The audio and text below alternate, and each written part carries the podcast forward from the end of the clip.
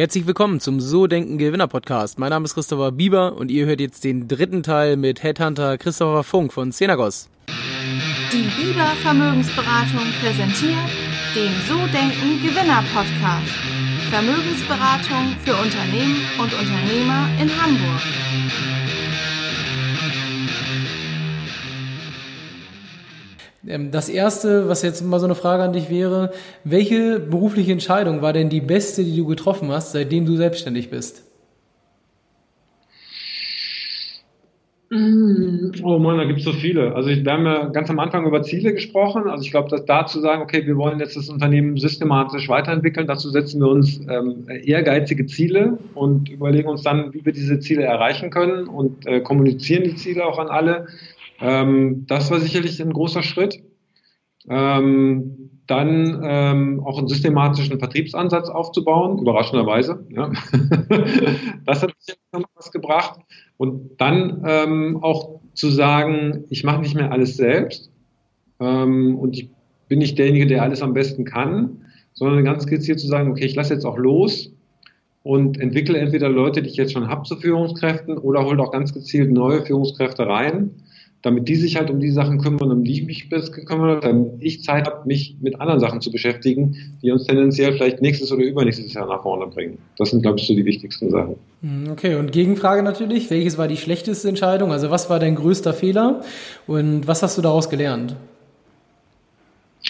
Also, ähm, ich glaube, einer der, ein, ein großer Fehler war, dass, dass ich immer gedacht habe, ja, eigentlich weiß ich schon alles. Ja, das äh, habe ich eine Zeit lang geglaubt. Äh, ist natürlich nicht richtig.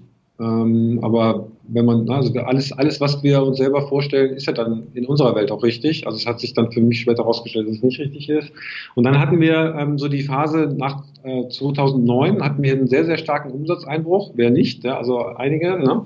Und wir haben uns dann, glaube ich, danach dann wirklich so ein oder zwei Jahre wirklich eher von unserer Angst leiten lassen, dass wir überlegt haben, ja, aber was machen wir, wenn jetzt noch so ein Umsatzeinbruch kommt? Wie können wir uns dagegen absichern? Nee, da stellen wir lieber doch keine Leute ein und nee, da sparen wir uns lieber die Ausgaben und so weiter. Da halten wir uns ein bisschen zurück. Ne? Und so kommst du natürlich nicht vorwärts. Also dieses, ne, dieses sich von seiner Angst leiten lassen, äh, das, das ist, äh, glaube ich, auch eine schlechte Entscheidung gewesen. Aber es war, glaube ich, gar keine Entscheidung und es ist einfach so gekommen. Und da muss man sich auseinandersetzen mit und sagen, okay, nee, ich lasse mich jetzt nicht mehr von der Angst leiten, ich mache jetzt was anderes und gucke dann, wie das funktioniert. Ne? Gab es auch was, was du daraus so gelernt hast, übergreifend? Ja, sage ich ja. Das, das halt, ähm, also es gibt sehr, sehr viele Leute, glaube ich, die, ähm, die halt immer sagen, okay, aber was passiert, wenn es jetzt schief geht? Ne? Also ich muss jetzt immer gucken, dass dass ich den Worst Case irgendwie abgesichert habe. Ähm, vielleicht macht es eher Sinn zu sagen, lass uns doch mal eher mit den, Worst Case angucken, aber auch den Best Case und dann auch den Real Case planen. Ja? Hm, okay. Ähm, das, was wir, was wir das für uns davon mitgenommen haben, was, was das Leben echt deutlich angenehmer macht, dass wir sagen, okay, wir müssen halt immer ähm, für drei bis sechs Monate Wasser unterm Kiel haben. Das heißt, wenn es drei bis sechs Monate irgendwas Schlechtes passiert, dass wir eigentlich weiterfahren können, ohne jetzt hier sofort den Rückwärtsgang einzuschalten. Ne? Dass wir genügend Liquidität, genügend Reserven haben, um das auch durchzustehen. Das ist sehr, sehr gut für die Nerven. Gehen wir mal zum Thema Wachstum, das passt gerade. Gab es bei dir einen Tipping Point und falls es den gab, wie sah der aus? Ähm, ja, ich glaube schon. Also als wir wirklich gesagt haben, okay, wir lösen, also die, der erste Punkt war, dass ich, dass, dass wir wirklich hergegangen haben und gesagt, okay, wir versuchen jetzt mal alle Kaufbremsen zu lösen. Ne? Das heißt, wir haben uns unser Angebot nochmal angeguckt, wir haben uns unsere Bedingungen nochmal angeguckt, wir haben uns unseren Vertriebsprozess angesagt, wo sind noch Bremsen drin, wo es, den Kunden, wo es für den Kunden schwer ist zu kaufen. Und da waren so viele Sachen dabei, äh, an die wir vorher nicht gedacht haben, gesagt haben, das muss so sein. Äh, und dann haben wir gesagt, nee, das, das lassen wir jetzt, das schmeißen wir über Bord, das schmeißen wir über Bord, wir probieren es jetzt mal anders.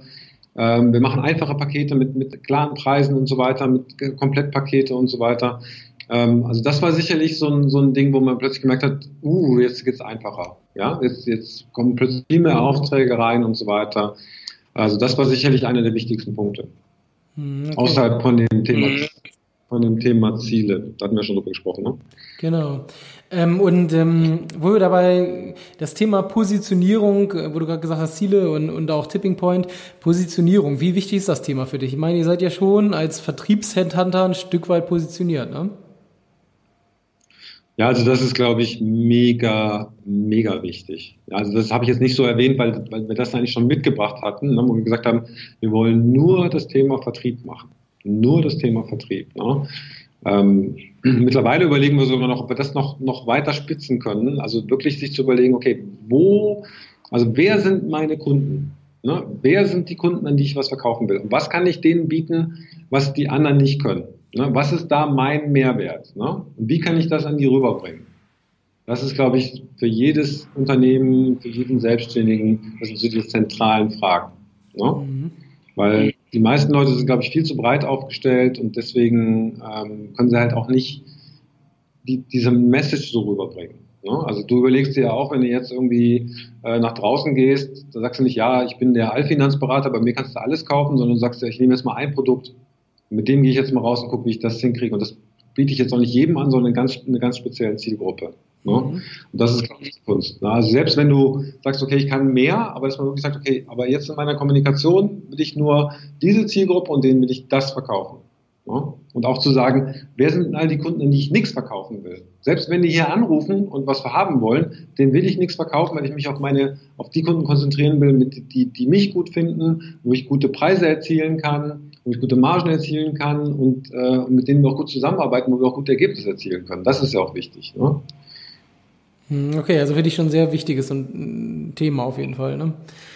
Mega, aber auch das auch, also wirklich auch, ich habe jetzt letztens wieder mit einem Startup gesprochen, also Unternehmer, der jetzt gründen will, der kommt irgendwie aus, aus Leipzig, dann hat er irgendwie erzählt, ja, er ist wahrscheinlich seinen ersten Kunden in Hamburg. Und ich so, Fehler, wieso in Hamburg? Hast du schon alle Kunden in Leipzig angerufen und keiner will mit dir zusammenarbeiten? Äh, nee, sag ich, dann ruf doch erstmal alle Kunden in Leipzig an, bevor du nach Hamburg gehst. Das ist auch noch eine persönliche Dienstleistung, das heißt, der muss da hinfahren. Mhm. Ja? Du kannst natürlich machen, aber wenn du jetzt sagst, ich will eine systematische Marktbearbeitung machen, dann würde ich sagen, ey, ich rufe keinen Kunden in Halle an, bevor ich nicht mit allen potenziellen Kunden in Leipzig gesprochen habe. Mhm. Also das ist, glaube ich, auch ganz wichtig. Okay, ähm, also schon wirklich spitz statt breit, ne? Absolut. Absolut, weil, weil es liegt auch daran, dass wir einfach, unsere Ressourcen sind immer begrenzt. Ne? Du kannst halt nur eine gewisse Anzahl von Telefonaten führen, eine gewisse Anzahl von Kundenterminen. Ähm, ne? Wenn du alle Kunden bearbeiten kannst, ja, dann, dann ist es anders. Aber wenn du sagst, okay, meine Ressourcen sind begrenzt und es gibt theoretisch auch mehr Kunden, äh, da draußen, als ich abarbeiten kann, dann würde ich mir halt erstmal überlegen, okay, wer wäre denn dann der Erste, den du anrufst, bevor du den Zweiten anrufst? Mhm. Ne, dass man sich darüber mal bewusst wird. Und wirklich ganz viele, auch, auch langjährige Unternehmen, wir machen auch dieses Unternehmercoaching und Vertriebscoaching, wo wir uns Vertriebsmannschaften anschauen und sagen, okay, was, was kann man hier noch verbessern? Da ist so viel Potenzial, ja, äh, das ist echt krass. Das glaube ich auch. Ich glaube auch mit das wichtigste Thema am Ende des Tages, wenn du Unternehmer bist dass man da sehr viel Wert drauf legt, auf die Positionierung und sich damit beschäftigt. Ähm, wenn ja. wir jetzt nochmal bei dir gucken, so Investitionen im Unternehmen, in welche Bereiche und Themen investierst du und warum machst du das? Also die größten Bereiche, die wir haben, das ist ähm, Mitarbeiter natürlich. Also wir sind eine, eine, eine, Beratung, also wir sind mega personalintensiv. Ja, also ähm, wir müssen auch eigentlich immer vorinvestieren.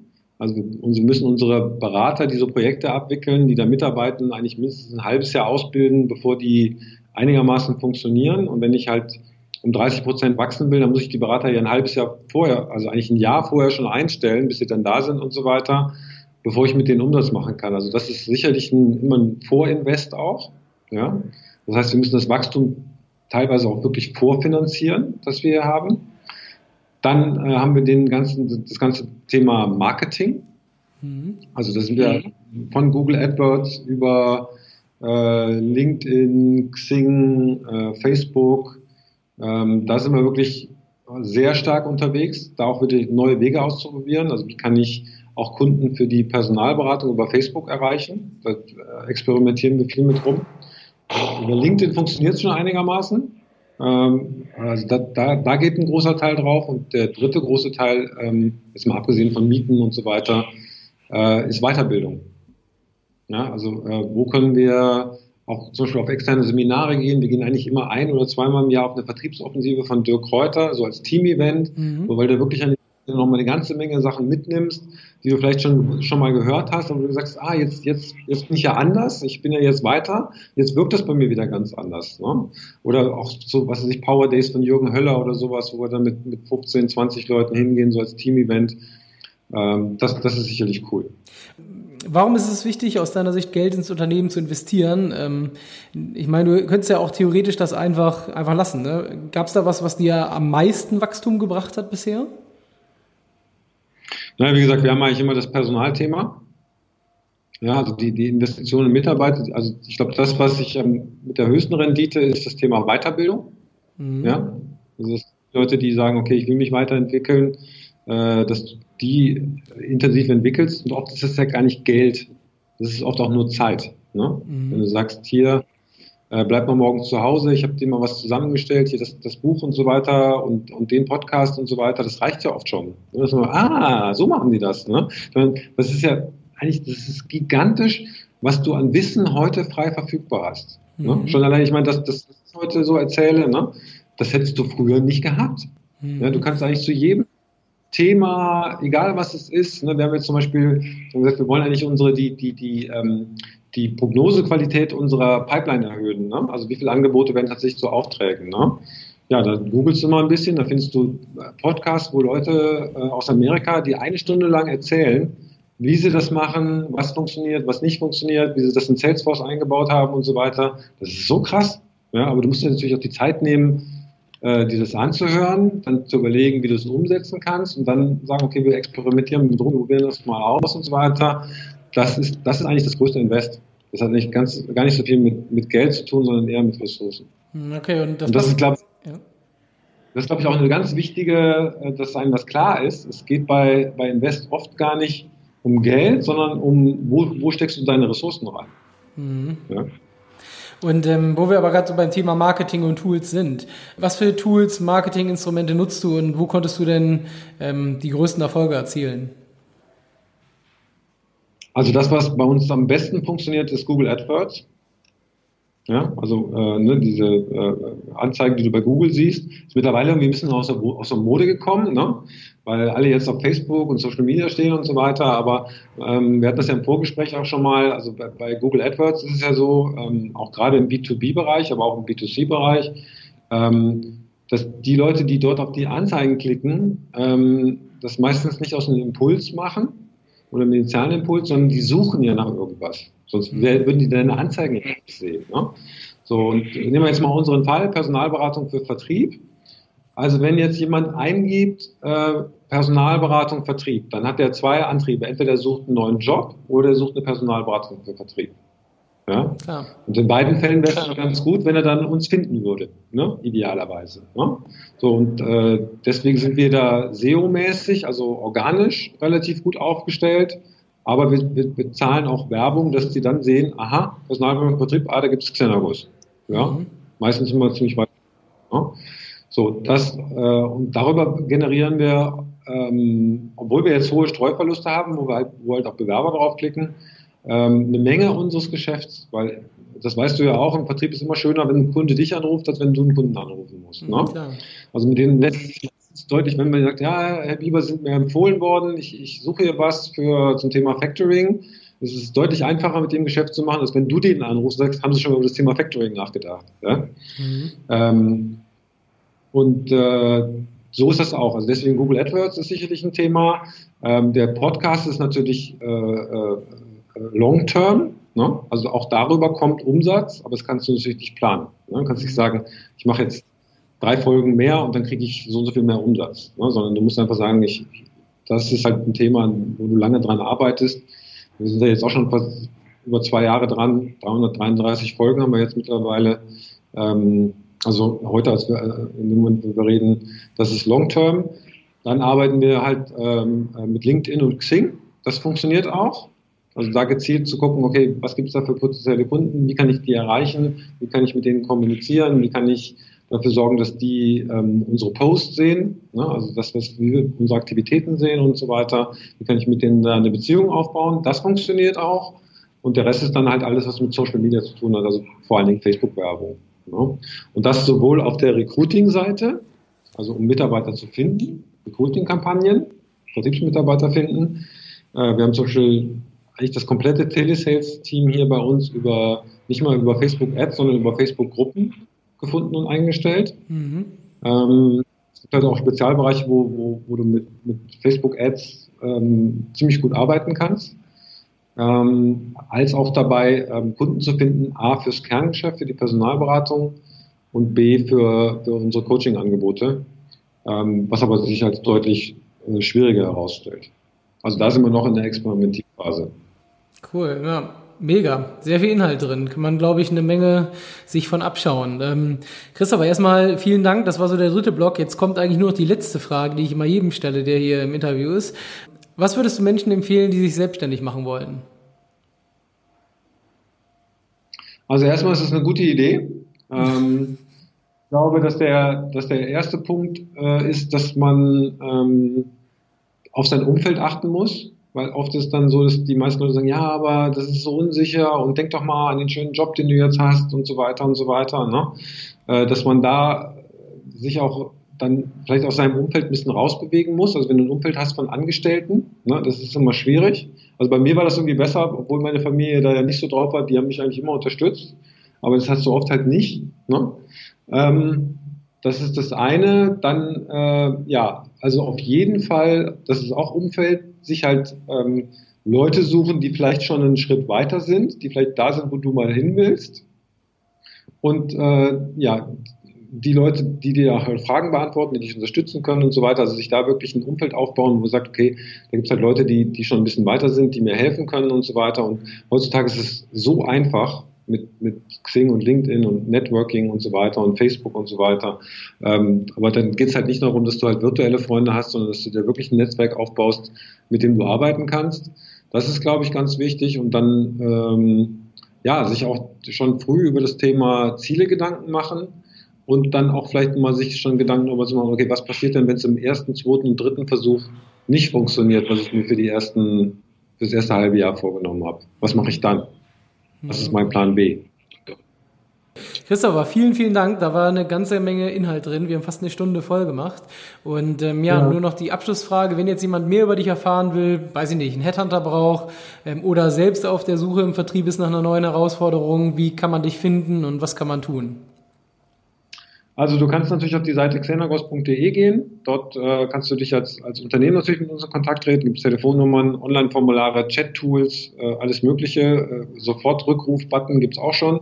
Ähm, äh, du kannst natürlich auch mit mir selber in Kontakt treten über Facebook, einfach nach Christopher Funk suchen oder auch Xing oder LinkedIn, Christopher Funk von, von Xenagos. Oder du kannst natürlich auch dir den äh, Vertriebsfunk mal anhören, den Podcast. Da ähm, erzähle ich ja eigentlich jede Woche ein bisschen was so aus, aus meinem Leben. Äh, bei Instagram übrigens auch. Da sieht man äh, vor allen Dingen äh, meine, meine Sportambitionen so von Tag zu Tag. Sehr cool. Also nochmal, vielen, vielen Dank für die Zeit, die du dir genommen hast. Und ich sage einfach mal bis, ja, vielleicht mal irgendwann in der zweiten Folge. Sehr gerne. Vielen Dank für die tollen Fragen. war sehr, sehr spannend. Danke, Christopher. Gerne, gerne. Ciao, ciao. Das war's. Das war der dritte Teil mit Christopher Funk. Ich hoffe, euch hat's wieder gefallen. Wenn es euch gefallen hat, dann habe ich wieder die Bitte wie üblich gerne eine 5-Sterne-Bewertung bei iTunes hinterlassen, eine Rezension schreiben oder schreibt mir auch gerne eine Mail mit Interviewvorschlägen oder Themenvorschlägen, die ihr habt, an Christopher So Denken Gewinner. Ich freue mich, wenn ihr nächste Woche wieder reinhört. Nächste Woche habe ich im Interview Isabel Krupp von Plastrom Meyer. Ist quasi ein auf alles, was mit dem Thema Kunststoff zu tun hat, spezialisierter Hersteller ähm, die Firma hat über 200 Mitarbeiter und ihr könnt euch freuen aufs Interview mit Isabel. Ist ein sehr cooles Interview geworden und ich freue mich, wenn ihr dann nächste Woche mit dabei seid. Ciao, ciao.